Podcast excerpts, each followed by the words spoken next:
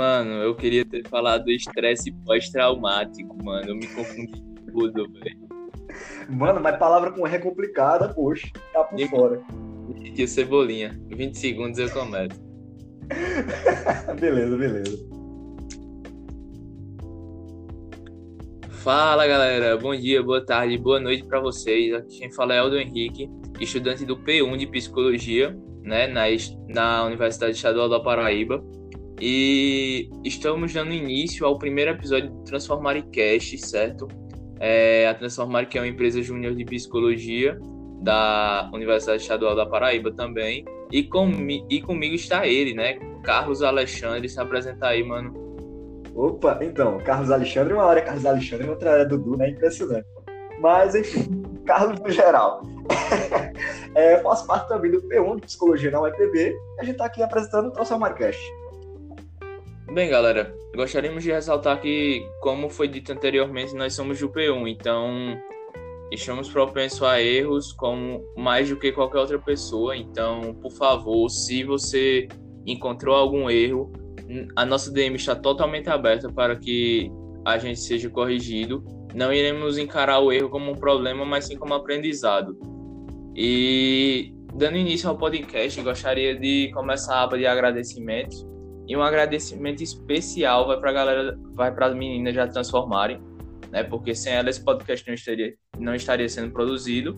Sim, E esse, esse podcast já está acontecendo porque faz parte do sexto é, desafio do processo seletivo da Transformare. É, a Transformare, que é uma empresa júnior de psicologia, né? Só está acontecendo devido a isso. Então, muito obrigado, meninas. E gostaríamos de dar um agradecimento muito mais que especial a todos os é, profissionais que colaboraram com o roteiro desse podcast que doaram uma parte do seu tempo. A gente sabe que nesse tempo de pandemia, inúmeras palestras, tem pessoas que dão aula e mesmo assim se disponibilizaram a, a dar um pouco do seu tempo para que ajudassem nós, estudantes, a fazer nosso podcast. Então, Carlos, por favor, cita o nome das- desses profissionais, por favor. Então, os nossos digníssimos que ajudaram na consultoria foi Denis Lino, professor de psicologia investigativa, inclusive formado em psicologia na UEPB, Den- Denise Morelli, perita criminal ad hoc em psicologia também e trabalha na Politec da Polícia Civil do Amapá, véi. Ela foi uma das que mais ajudaram a gente. É, também Cássio, Cássio Tione, perito criminal em geografia no Distrito Federal, lá em Brasília. Alisson Ribeiro, meu primo, um beijo é formado em Direito também na UEPB, é, e hoje em dia ele é oficial de justiça, e também Bruno Leal, que é policial civil aqui em Campina Grande, que ajudou a gente também com o roteiro desse Transformar Cast. Bem, feitos os agradecimentos, acho que nós podemos dar início ao nosso, nosso podcast. Então, por favor, Carlos, começa aí. Apresenta tudo que tu tem para apresentar, mano. Vai lá. Então, galera, o- a gente vai falar sobre psicologia criminal, né, como vocês provavelmente já sabem, e eu vou começar destrinchando um pouco a psicologia criminal, porque muita gente pensa que psicologia forense e psicologia investigativa é igual à psicologia, à atuação da psicologia criminal, e não é bem assim. Elas têm diferenças e eu acho que é bom frisar o que cada um é, tem como uma função e tem como um objetivo. A psicologia criminal, no todo, ela visa a entender o crime sobre o aspecto sobre a visão psicológica. Ou seja, a psicologia criminal ela vai estudar tanto a, a vítima quanto o agressor e as raízes do crime, de- onde ele começa até onde ele vai. Inclusive, a história da psicologia criminal em si foi pós Segunda Guerra Mundial, que como a gente sabe, é, a maioria das ciências, tanto humanas quanto exatas, biológicas, enfim, foram impulsionadas. Isso não foi diferente com a psicologia criminal. Pós Segunda Sim, Guerra, certeza. É Com a Segunda-.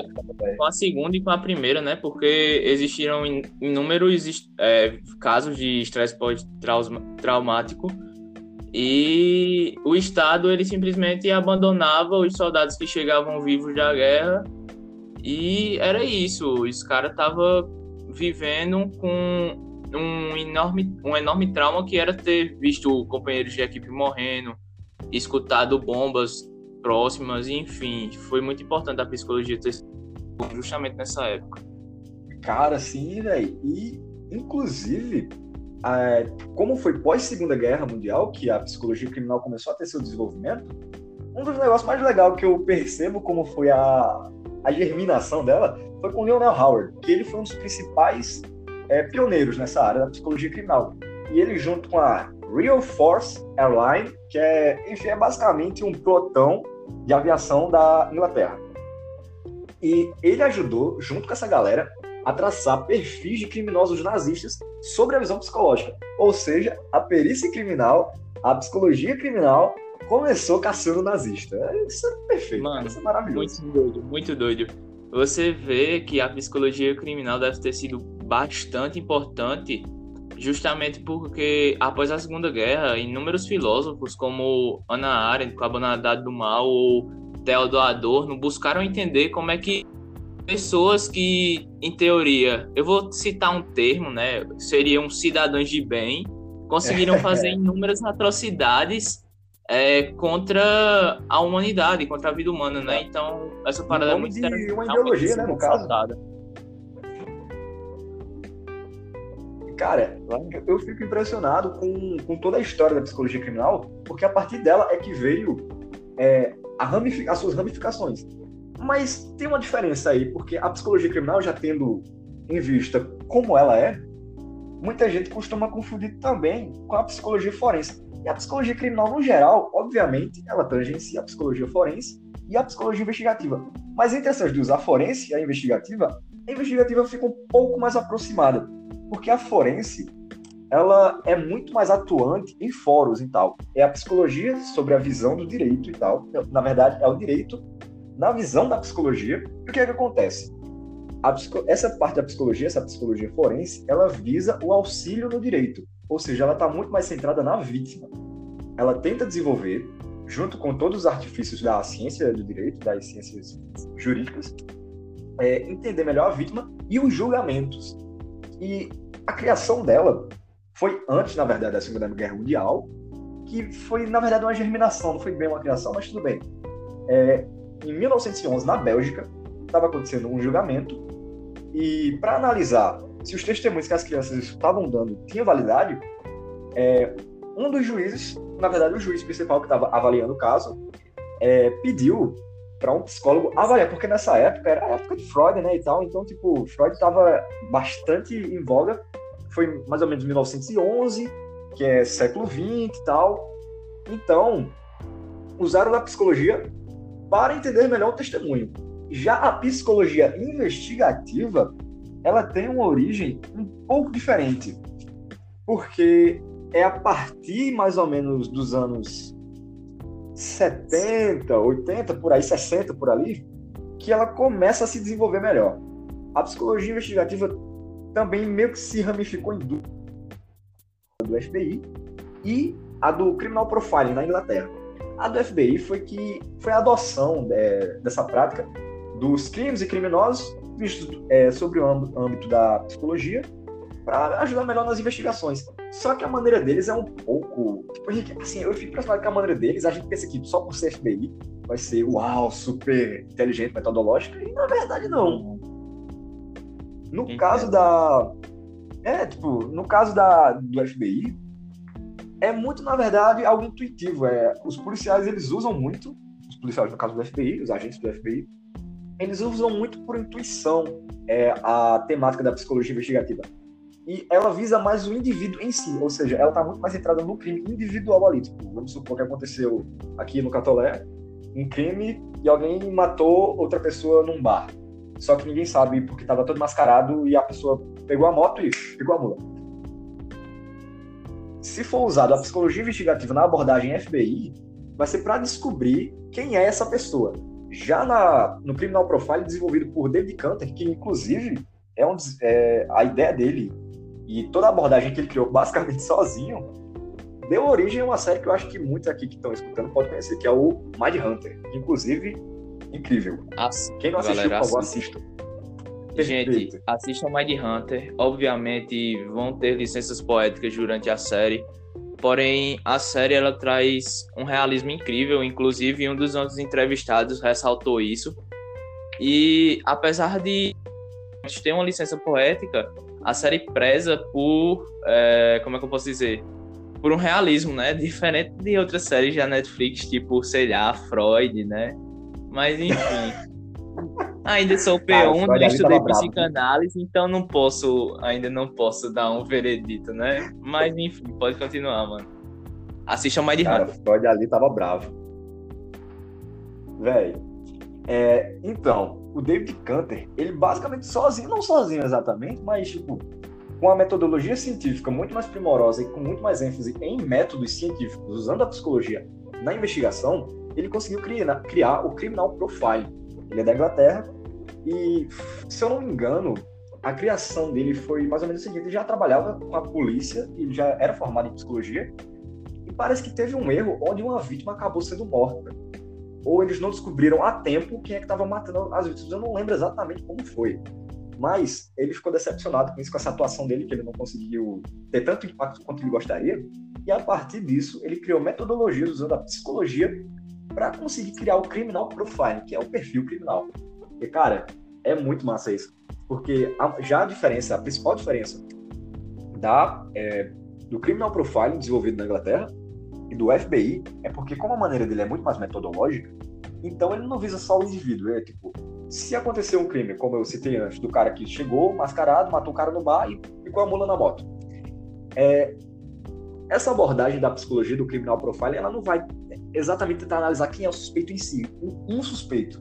Ela vai tentar criar o perfil dele, como o próprio nome sugere, para ficar um pouco mais, é, eu não diria simples, mas eu diria mais assertivo no, no caso de quem cometeu o crime, sabe?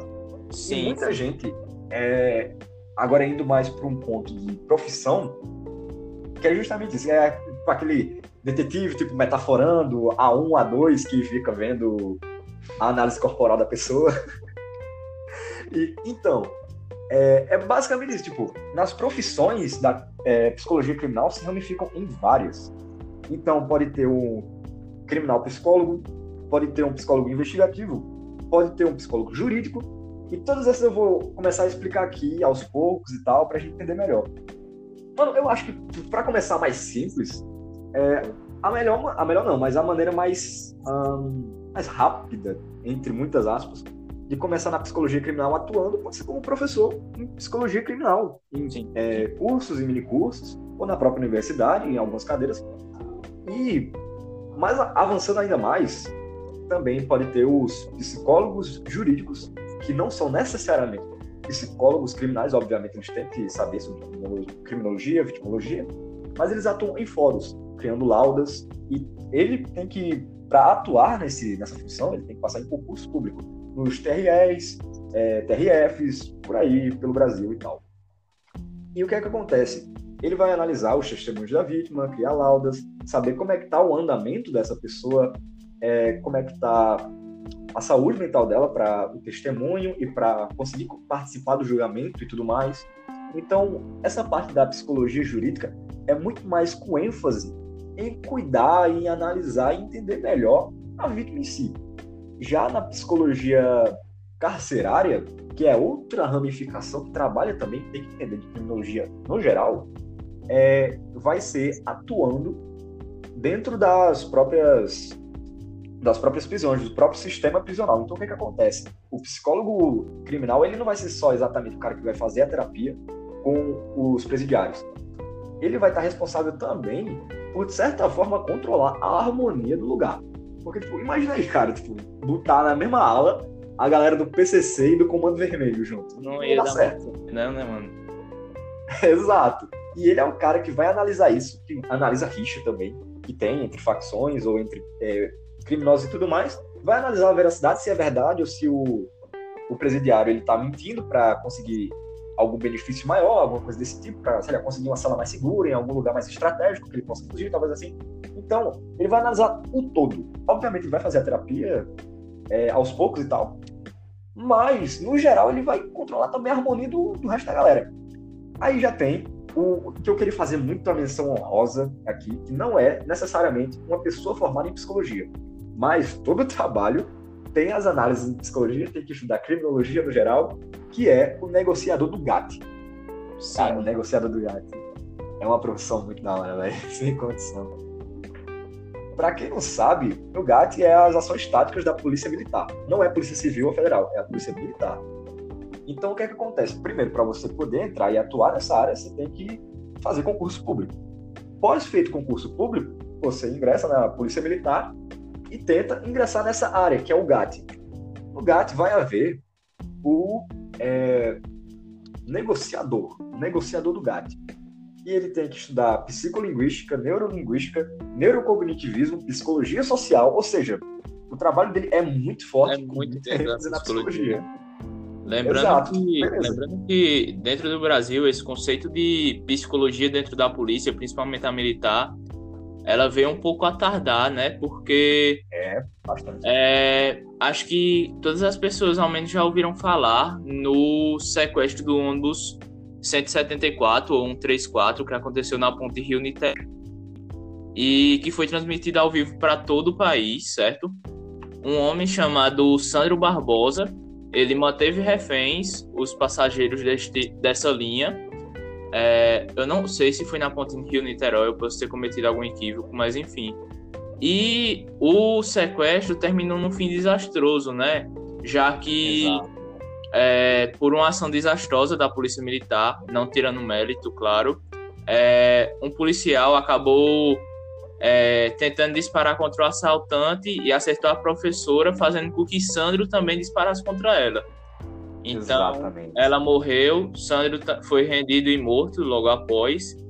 E depois desse, desse processo, depois desse acontecimento, foi visto que, sim, é necessária a psicologia dentro da polícia. Cara, concordo mas porque, tipo, em tempos de George Floyd e João Pedro, né? Não dá para vacilar. A polícia tem que atuar de maneira mais humana. E o GAT, por incrível que pareça, porque a gente tem muita visão do GAT que é pé na porta e a arma na cara do criminoso não é exatamente assim, porque tem que ter todo um planejamento. Eles não trabalham exatamente com a hostilidade. É, e é justamente por isso que tem o negociador do GAT. Ele é o cara que vai estar na linha de frente, atuando lá e tentando convencer o criminoso que está apontando a arma na cara do refém ou que está tentando se matar, porque eles também previnem suicídios. O, o GAT não é só para é, prevenir crimes, mas suicídios também. Então tem que ter um negociador do GAT, ele tem que ser muito bem treinado. Tanto que para ser formado um negociador do GAT, que ele vai ficar na linha de frente, tem que ter vários outros estágios para ele passar. Ele tem que ficar como é, escuta, depois ele tem que ficar como anotador, aí depois é que ele vai para o negociador. Isso demora mais ou menos uns dois anos. Então, existe toda uma estratégia no GAT que usa da psicologia, e eu queria muito fazer essa menção honrosa, mesmo que a pessoa que atue não precise ser necessariamente formada em psicologia. Agora, já continuando, eu acho que é o mais legal, eu acho que provavelmente é o que a galera fica pensando quando é a psicologia criminal, que é o perito criminal em psicologia, que de certa forma também é o policial é, psicólogo investigativo, mas existe uma diferença que eu vou pontuar agora. A psicologia, no caso, no âmbito da perícia criminal, primeiro você pode passar por concurso público e, através do concurso público, atuar tanto na esfera da Polícia Civil estadual quanto na esfera federal, da Polícia Federal. E o que é que acontece? Esse trabalho é muito interessante, cara, porque é o, a pessoa que vai usar a polícia, todo o mecanismo da polícia, juntamente com a psicologia. E é muito massa isso, porque ele vai é, investigar junto com os outros investigadores da Polícia Federal, da Polícia Civil, entender melhor o que está acontecendo. Ele é que vai fazer as entrevistas com é, o criminoso, se já tiver sido pego, para saber se ele realmente é o criminoso, ou para descobrir se tinha outra pessoa a mais no crime, que talvez não tenha aparecido na cena do crime. É, ele vai fazer as entrevistas com as vítimas, ele vai ver, ele vai fazer a autópsia psicológica para saber como é que é a saúde mental do criminoso, se ele tem alguma patologia que leva à psicopatia, ou se ele é uma pessoa comum. Então, no geral, ele vai usar muito a visão da psicologia para atuar e conseguir solucionar esse crime. Acho que é incrível isso. E existem dois tipos de peritos é, criminais. Existe o perito criminal concursado e existe o perito criminal ad hoc.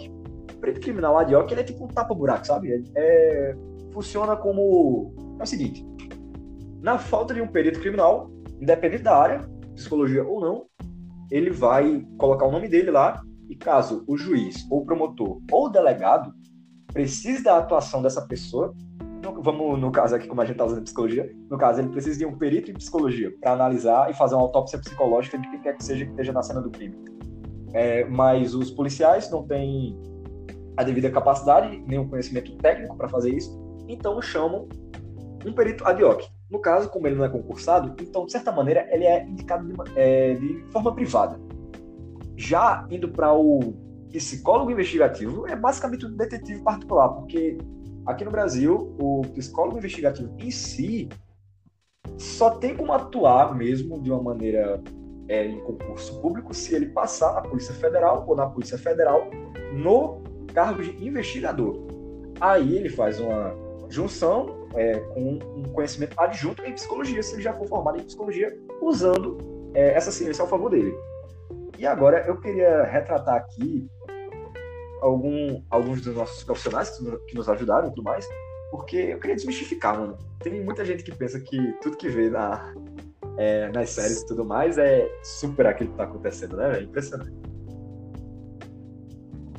É, como eu disse anteriormente, né? Toda série ela tem, ela tem o direito de ter uma licença poética em cima de algum assunto. Uma coisa que é muito retratada em séries, por exemplo, é o tempo de investigações. Vamos dizer, em série, não pode fazer que nem a série de Aliens de, da Netflix, que é uma temporada investigando um suspeito só. Geralmente eles prezam mais pelo, pelo mecanismo de, como eu posso dizer, da série ser mais flexível e apresentar mais casos. E Exato. por isso não passa a realidade de número de dias ou até de anos, né, que são necessários para se resolver um caso. É, para quem não, não sabe, uma investigação criminal no geral, envolvendo psicologia ou não, demora mais ou menos uns dois anos. Então, tipo, o que a gente vê de uma semaninha, duas semaninhas na série, é, resumido em 40 minutos, gente, pode esquecer porque demora para coletar prova. É complicado, às vezes a polícia no geral não tem a devida tecnologia para conseguir apontar as provas e entender melhor. Teve até um caso. Na verdade, hoje em dia tem muitos casos de pessoas que foram presas há muito tempo já atrás, uns 40 anos, que estão presas e, mas, tipo, não tem nenhuma prova confirmada contra essa pessoa.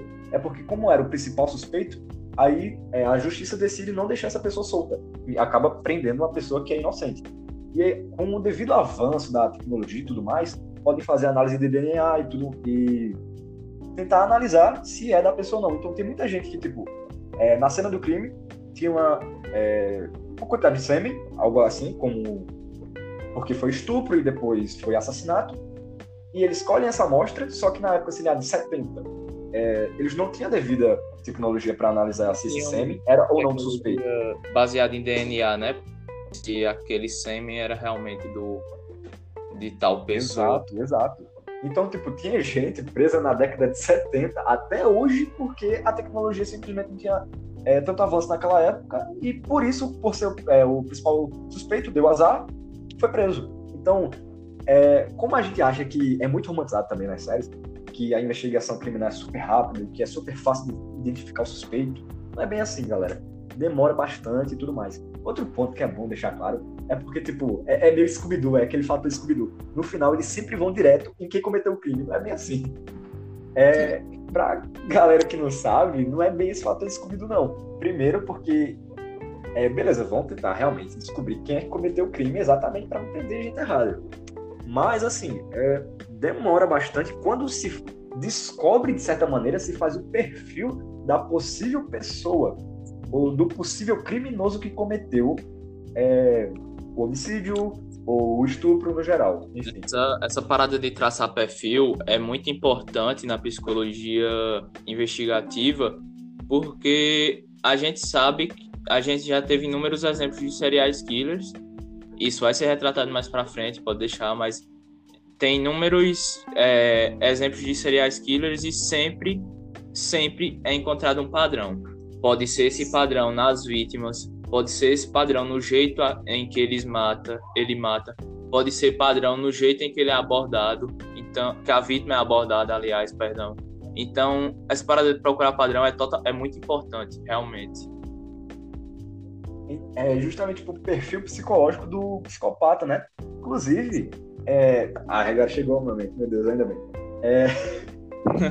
a Denise Morelli, que é a perita criminal em Adioc lá no Amapá, que participa, trabalha, na Politec da Polícia Civil lá do Amapá, ela foi uma das, ela foi uma das principais responsáveis, tipo, no caso de um dos maiores serial killers aqui do Brasil, que no caso foi o Fernando Pereira. Fernando não, Francisco Pereira. Francisco, que foi... Francisco. Francisco, Exato, de Assis Francisco Pereira. de Assis Pereira, né? Isso. Pra quem não sabe, quem conhece esse nome e tal, Maníaco do Parque, exatamente, velho.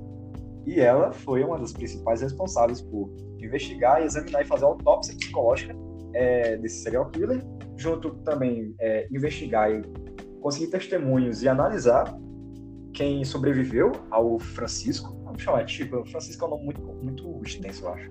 Vamos chamar de Chico. Então, é, ela foi a responsável por examinar e fazer a autópsia psicológica do Chico, é, conseguir os testemunhos e traçar uma análise psicológica a partir das pessoas que viviam ou que já viveram com o Chico, no caso a mãe, o pai, a avó, enfim, os familiares, os amigos de escola, as professoras, antigas namoradas de Chico. Só para fazer um adendo mesmo, para quem não lembra do Francisco de Assis Pereira, o maníaco do parque, ele foi um assassino em série, né, aqui do Brasil. Ele Exato. estuprou e matou pelo menos seis mulheres e tentou assassinar outras nove e seus crimes ocorriam em um parque situado na região sul da capital do estado, né, do, de São Paulo. Por isso, isso o nome vem Maníaco do Parque. É, foi bem óbvio, mas eu, eu quis ressaltar. Bem, não, mas é bom, é bom, porque é um caso que já vai fazer, já vai fazer, é, uns 30 anos já, velho. Foi tipo na década de 90. É, os, o período dele de atividade foi do ano de 1997 até 1998 ele teve um total de 11 vítimas e seus crimes foram homicídio triplamente qualificado, estupro, atentado ao pudor e ocultação de cadáver, acumulando uma pena de 268 anos. Vai Exato. Lá. Aqui no Brasil a gente não tem prisão perpétua, né? Então acabou acumulando é. as penas de homicídio, triplamente qualificado e tudo mais. E voltando a Denise, ela foi que participou e que ela me contando que o emprego, assim, tipo, pra quem pensa que psicólogo criminal, seja em qualquer âmbito, na verdade, até o jurídico, é algo mais de boa, algo mais tranquilo, não é bem assim, não. Porque é muito arriscado, na verdade, porque, tipo, é uma das coisas que ela pontuou na nossa entrevista foi que se você der um diagnóstico errado, é algo muito responsabilidade. Ou seja, se você é, der uma, um diagnóstico errado de uma pessoa que não é psicopata e você declarar ela como uma pessoa que tem psicopatia, que tem tendências à psicopatia, isso pode realmente ser muito ruim, porque se ela não Nossa. tem, acabou com a vida dela. O peso, e por causa disso. É Exato, o peso é enorme. Então e... isso pode causar um suicídio, Tanto... né? Sim. Tanto os psicopatas quanto os sociopatas, eles recebem o mesmo diagnóstico, né? Não o mesmo, mas Exato. recebem o mesmo nome, que é transtorno de personalidade antissocial. E Exato. lembrando que é, eles carregam características como a falta de remorso, é, tendência à violência e comportamento agressivo. Porém, vale ressaltar que nem todo psicopata necessariamente vai ter comportamento agressivo. Nós inúmeras vezes é, vemos na mídia é, um, vamos, como é que eu posso dizer, uma segregação entre que quem mata é psicopata. Não. Ah, sim, sim. Qualquer pessoa pode, devido a inúmeras circunstâncias, não vamos citar, mas qualquer pessoa pode matar. A diferença Exato. entre uma pessoa que não tem esse transtorno com uma pessoa que tem é porque a pessoa, por exemplo, não vai assumir a responsabilidade de seus atos e vai ter insensibilidade. Vai tanto, como é que eu posso dizer? Existem o indivíduo sentia o prazer em matar, ou então fazer ver alguém, fazer ver alguém é, sendo assassinado, e isso que se caracteriza. Se eu tiver falado merda, o peso é muito grande, então me perdoem, hein, galera. Não, mas no geral é bem isso mesmo, é bem isso mesmo. A insensibilidade está marcada em todos os sociopatas e psicopatas. E é justamente disso uma das principais características de que o fazem serem o que são, no caso, psicopatas ou sociopatas, né? Então, é, nesse caso, quando no caso Denise me falando, é, que foi algo de muita responsabilidade, porque já teve amigas delas que dela que era é, psicóloga criminal e por causa de um diagnóstico equivocado, não necessariamente errado, mas equivocado ou dito da maneira que não deveria ser dito, algo assim, acabaram sendo mortas. Ela teve uma das amigas que acabou morrendo porque ela não como é que eu posso dizer? Ela estava fazendo uma autópsia psicológica de um dos criminosos e ele começou a dar umas investidas nela, dar um tirinho assim, conversar com ela. E ela, obviamente, não queria nada com ele. E ele ficou extremamente irritado com isso e voltou para matar ela. E acabou matando. Olha. Nossa. Mano, um negócio muito pesado, velho. E teve outra que ela deu diagnóstico, se eu não me engano, ela deu, não sei se foi o diagnóstico psicopata, eu acho que não, mas foi algo relacionado. E ele não gostou do, do laudo que ela deu. E a partir disso, ele matou ela junto com o marido dela, ou seja, os dois morreram. O criminoso matou. Então, para quem pensa que é aquele, aquele glamour das séries e tudo mais, que o cara vai andar com uma arma, tipo Freud, que vai desenvolver. Vai desenvolver, não, que vai desvendar vários mistérios e é super forte. Galera, não é bem assim, não, tá? O negócio a gente trabalha mais com a realidade aqui. Toma aí o baque.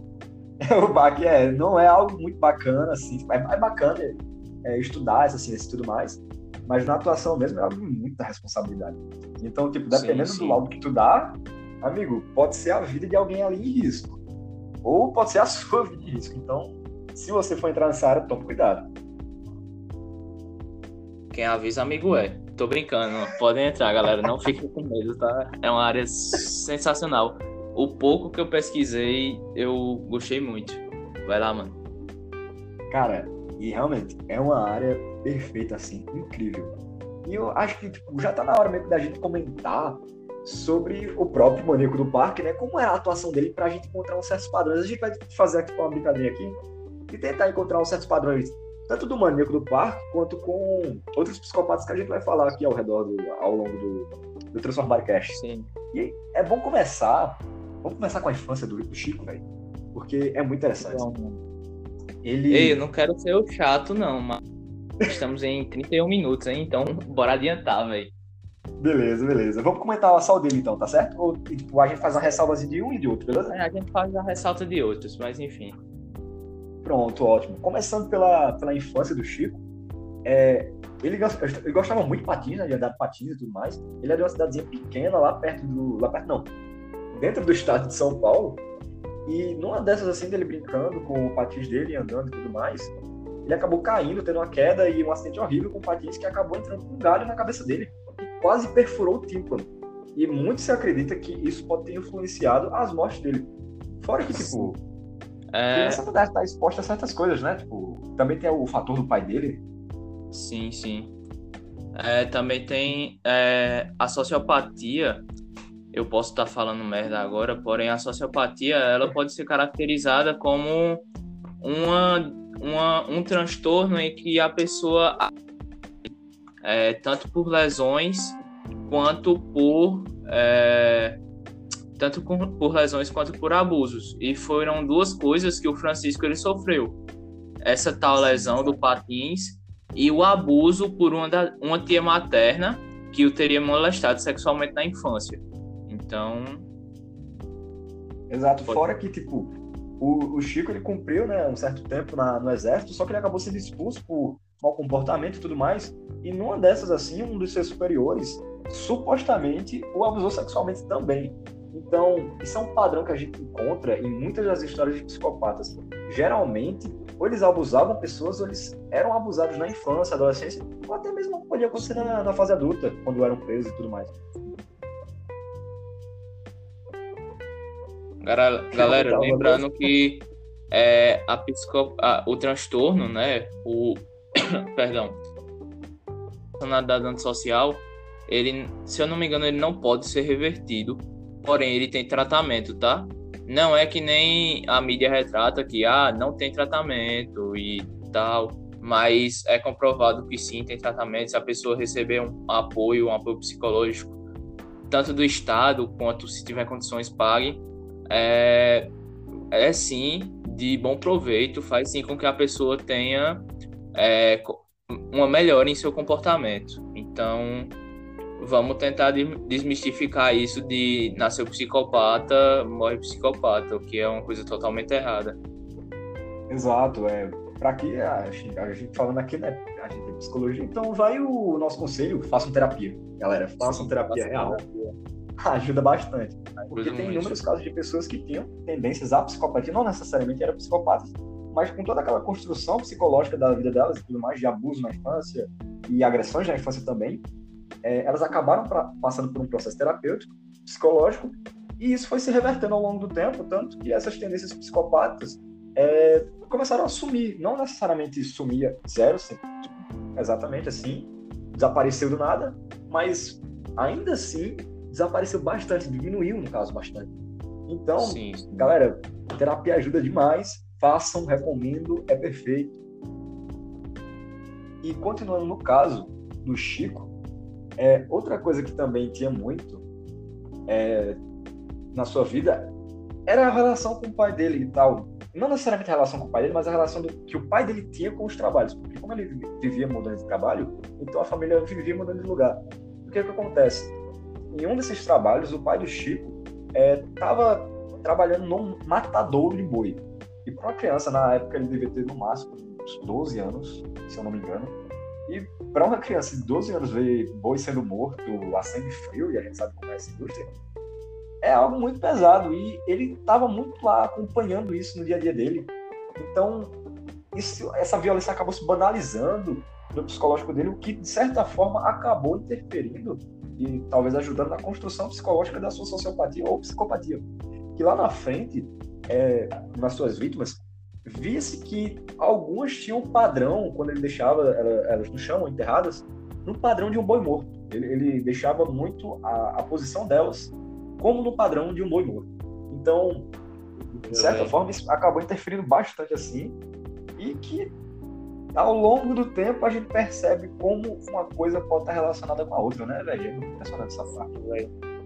Tipo, vou usar um exemplo, um exemplo do exterior, né? Já que nós estamos adentrando a essa parte mais sobre é, abre aspas se eu posso chamá-los de criminoso, mas enfim. É, por exemplo, o o Gensi, né? Que na mídia ficou conhecido como palhaço assassino. Mas era porque ele se vestia, ele se vestia como palhaço e ia para as festas infantis, etc. E muitas vezes era lá que ele traçava suas, suas próximas vítimas. Então, Exato. o Gensi, ele atacava garotos, geralmente na adolescência ou pré-adolescência, que aceitassem entrar no carro dele com a proposta de se vender, tá ligado? É, e foi justamente com essa busca de padrões de vítimas, com essa busca de correlações que o Gensi foi pego e inúmeros outros casos. Também a busca de padrões vai ser extremamente necessária. Exato. Acho que algo que seria bacana pontuar também é porque a gente sempre pensa que tipo, o psicopata vai ser aquele cara, geralmente agora, principalmente com a Netflix, vai ser tipo um cara extremamente introvertido, pálido, homem, branco, cis, hétero, e, galera, na questão da sexualidade, junto com a psicopatia, os psicopatas tinham muitas. Como é que eu posso falar, cara? Tinham certas diferenças, né? Tipo, nem, nem todos eram héteros assim. Eu já li Sim. algo, mas eu não sei se é verdade é isso. É mais coligado, é mais coligado ao, ao, aos geralmente abusos que eles sofrem na infância, né? Exato, então... porque muitos da, da, dos homens que. das pessoas que abusavam é, esses psicopatas eram homens também. É, então, no caso, acaba acontecendo esse tipo de coisa. Pronto, no caso do próprio Francisco, ele foi abusado supostamente, não se tem a prova conclusiva, mas supostamente foi a tia, porque quando é, ele foi abusado, supostamente falando, é, ele foi para falar para a família dele, para o pai, para a mãe, mas não acreditaram. E infelizmente isso é uma realidade brasileira.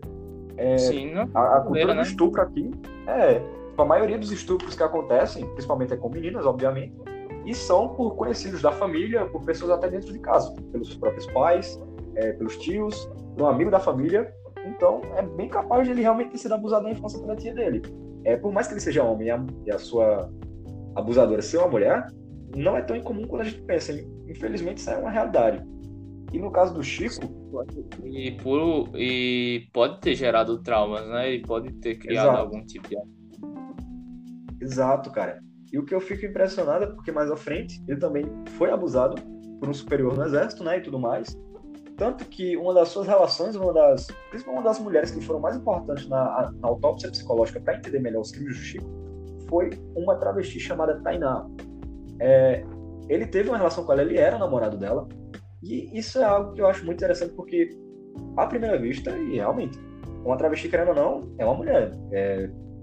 Enfim. Sim, sim, sem dúvida. Mas muitos dos homens héteros, assim, não se relacionam com mulheres transexuais ou travestis. E no caso do, do próprio Chico, ele não, à primeira vista, ele não viu um preconceito com isso. Então, essas relações, e como a gente sabe que a, a sexualidade é muito vasta, acaba acontecendo também na, na parte dos psicopatas e tudo mais. É, existe uma vastidão muito imensa. Teve um dos psicólogos, desculpa, do, uns psicopatas nos Estados Unidos chamado Lucas, o Lucas Leroy, se não me engano, é, ele, a maneira dele era extremamente feia, como qualquer psicopata, então ele costumava desmembrar as mulheres e é, transar com o, as partes mortas delas, tá? praticava necrofilia. E mais uma das coisas que aconteceu foi que ao longo da sua trajetória, porque ele vivia viajando nos Estados Unidos, ele vivia viajando de um estado para o outro, e numa dessas viagens ele acabou encontrando outro psicopata que tinha tendências à piromania, que para quem não sabe, piromania é incendiário, é colocar fogo em coisa, matar gente queimada e tudo mais. E numa dessas histórias, ele acabou encontrando, se eu não me engano, o nome do cara era Timothy, era algo assim. Eles se encontraram na Filadélfia, talvez, ou foi não, na Flórida. E a partir daí eles se conheceram, se deram muito bem. E até então, pelo que constava nos registros, é, Lucas Leroy ele era heterossexual. E a partir desse momento que ele se encontrou com o Timothy, se eu não me engano o nome, é, eles tiveram um relacionamento, eles foram companheiros amorosos. E de certa forma se pode caracterizar como uma bissexualidade ou algo assim. Então, para você desmistificar um pouco dessa dessa visão, né, velho, de tipo psicopata, homem, branco, cis, hétero, não é exatamente assim. É, também uma parada que vale desmistificar com, os, com pessoas que têm esse transtorno é que elas vão ser sempre muito na delas, muito quietas, muito. Como é que eu posso dizer? Introvertidas. Muito, né? isso, introvertidas. Pode ser, sim, até porque eles, eles possuem a característica de ter uma falta de, de não conseguir fazer laços. Porém. Exato é perceptível que pessoas que têm esse transtorno utilizam inúmeras artimanhas para fazer com que é, as pessoas sejam extremamente manipuladas. Usar aqui o exemplo do Ted Bundy, mais um psico, é, mais uma pessoa que, mais um serial killer americano, ele no final do julgamento terminou com uma legião de fãs, cara.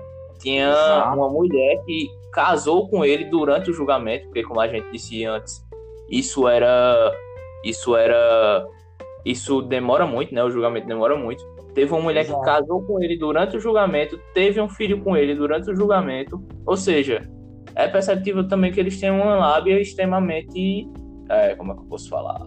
Diferenciada. É uma lábia né? boa, é uma lábia boa, cara. É uma lábia pra derrubar avião, velho. Porque, como padrões, como a gente tá tentando reconhecer uns certos padrões aqui de psicopatas, o Chico também tinha, pô, ele tipo, era um cara introvertido pelas pessoas e a própria Denise falou que na autópsia psicológica era uma pessoa introvertida.